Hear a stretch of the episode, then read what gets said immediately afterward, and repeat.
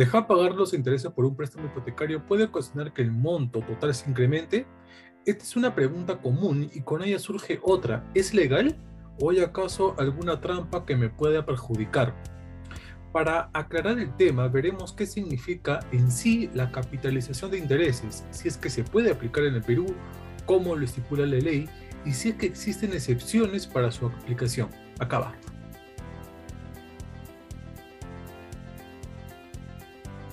Sobre este tema hay muchos puntos de vista, pero nos vamos a centrar en el que explicó en el 2019 el juez de la segunda sala comercial de Corte Superior de Lima, Juan Rosell, en jurídica. Se suele sostener con relativa frecuencia que la ley permite a los bancos capitalizar los intereses que adeuden sus clientes, cualquiera que sea la fuente que los origine, eh, cualquiera que sea el tipo de colocación o crédito que estas entidades hayan otorgado anteriormente, la capitalización de intereses, o también conocida como anatocismo, consiste en que los intereses devengados y no pagados se agreguen al capital, para así formar un nuevo capital sobre el cual se calcularán intereses. Esto quiere decir es cobrar intereses sobre intereses. En nuestra legislación la regla es la interdicción, es decir, la prohibición de esta práctica, pero la excepción a la prohibición está prevista en la parte final del artículo 1249 y en el artículo 1250 del Código Civil peruano. En esta oportunidad nos ocuparemos de la autorización o excepción prevista en el primer artículo mencionado que señala que no se puede pactar la capitalización de intereses al momento de contraer la obligación, salvo de que se trate de cuentas mercantiles, bancarias o similares. Pacto de capitalización. Acreedor y deudor pueden, cuando la ley lo permite, pactar sobre la capitalización de intereses al momento de contraer la obligación, es decir, antes de que se generen o devenguen los intereses. Como se expresó anteriormente, la primera parte del artículo 1249 del Código Civil establece la prohibición de pactar la capitalización de intereses al momento de contraer la obligación, y la parte final del mencionado artículo establece la excepción a la prohibición de este pacto previo de capitalización. Así que solo está permitido este pacto previo a las cuentas bancarias o mercantiles. Cuenta bancaria corriente. A esta altura es pertinente preguntarnos si la excepción prevista se refiere a cualquier tipo de colocación o crédito que otorgue un banco o una entidad financiera o depósito que se reciba, o si solamente se refiere a las cuentas corrientes bancarias. Una pauta legislativa es brindada por el artículo 567 del Código de Comercio, que establece como características de la cuenta corriente, entre otras, que es obligatoria la compensación entre el deber y el haber, y que todos los valores de crédito y débito producen intereses, salvo estipulación en contrario, y la capitalización por periodos no menores de seis meses. En este sentido, se señala que por la naturaleza misma de la cuenta corriente se produce la confusión entre el capital y los intereses, pues es muchas veces imposible imaginar que se puedan llevar por separado los abonos y los cargos a la cuenta. Es justamente por ello que el contrato de cuenta corriente contiene válida y necesariamente una convención tácita de capitalización. De este modo, se admite por excepción el pacto previo de capitalización en los contratos de cuenta corriente bancarias y que no se extiende a otros tipos de contratos celebrados por las empresas del sistema financiero.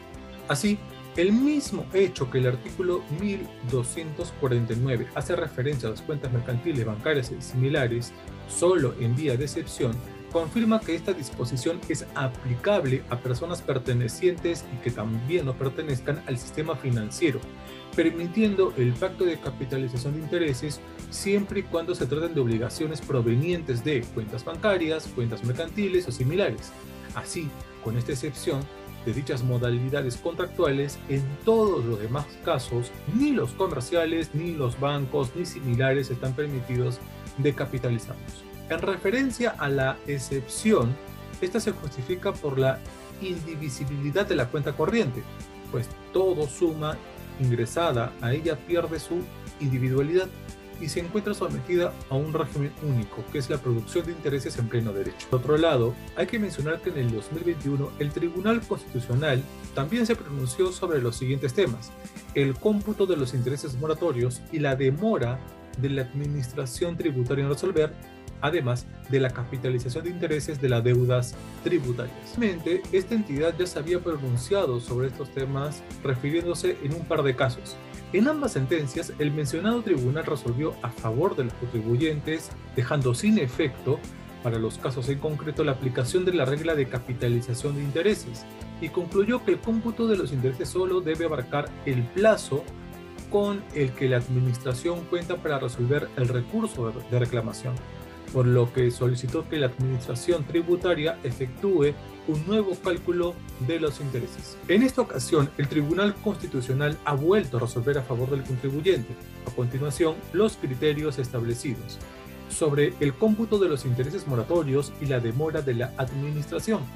El cobro de intereses moratorios por el periodo en que la autoridad administrativa tributaria excede el plazo que le otorga la ley para resolver los recursos administrativos atenta el derecho de acceso a los recursos en sede administrativa y el derecho al plazo razonable del procedimiento. Y el otro criterio es que la aplicación de intereses moratorios por el exceso del plazo legal que tiene la administración para resolver no persigue un fin constitucional.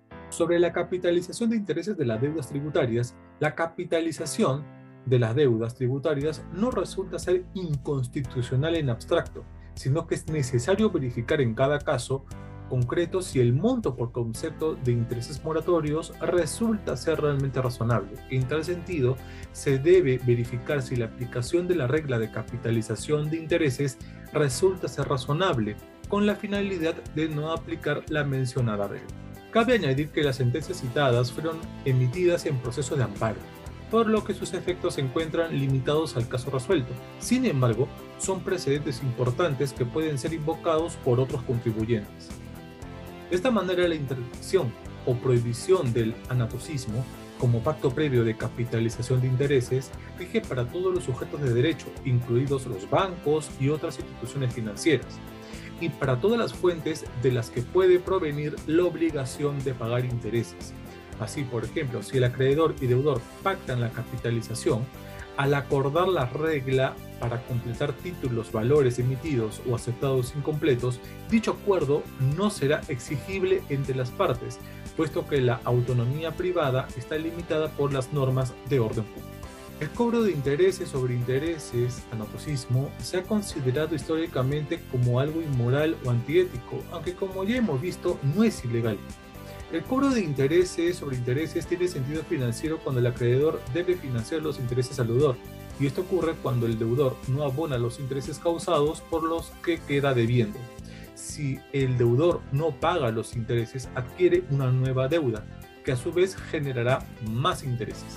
Si el deudor no quiere pagarlos, lo que debe hacer es cancelar los que ya se vayan causando, por lo que estos no se acumulan y no se van a capitalizar. De esta manera hemos aprendido sobre qué es la capitalización de intereses, sus alcances y cómo puede afectar en el pago de cuotas a una institución financiera.